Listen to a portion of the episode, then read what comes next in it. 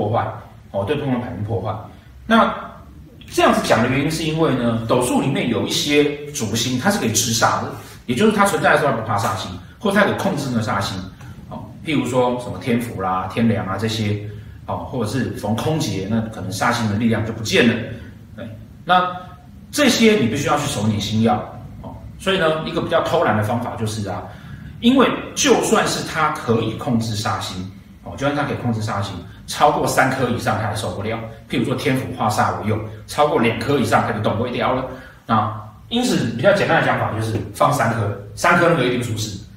这是简单的一个看法啊，简单一个看法。所以啊，那个当它超过三颗以上之后，必然会比较严重。那用这样子的逻辑呢，顺便再看看说它的擎羊、火星、陀罗、铃星，或者是闪化忌放在三方四正的哪一个宫位，我们还可以知道说它破财都破在什么地方。好当然，必须要跟大家强调说啊，那个破财这件事情哈，通常啊是现象，对不对？那我们常常讲现象要看运线盘，所以这个事情呢会发生在大限、小限、流年，甚至流月上面。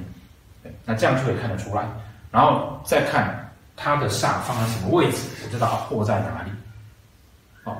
那这这样子的做法呢，当你手拧宫位跟煞星的变动的时候，其实就可以很快速的看出一些东西出来。但是如果说我们一般初学者要马上得到成就感，而且或者是你不见得想要当命理师的时候，其实你只想要知道说啊、我今那个明年那个财运好不好啦，后年可不可以买房子啦？哦，那今年跟老公吵架啊，会不会一路吵下去啊？如果知道只是要这样子的等级的时候呢，其实可以用这样子的方法，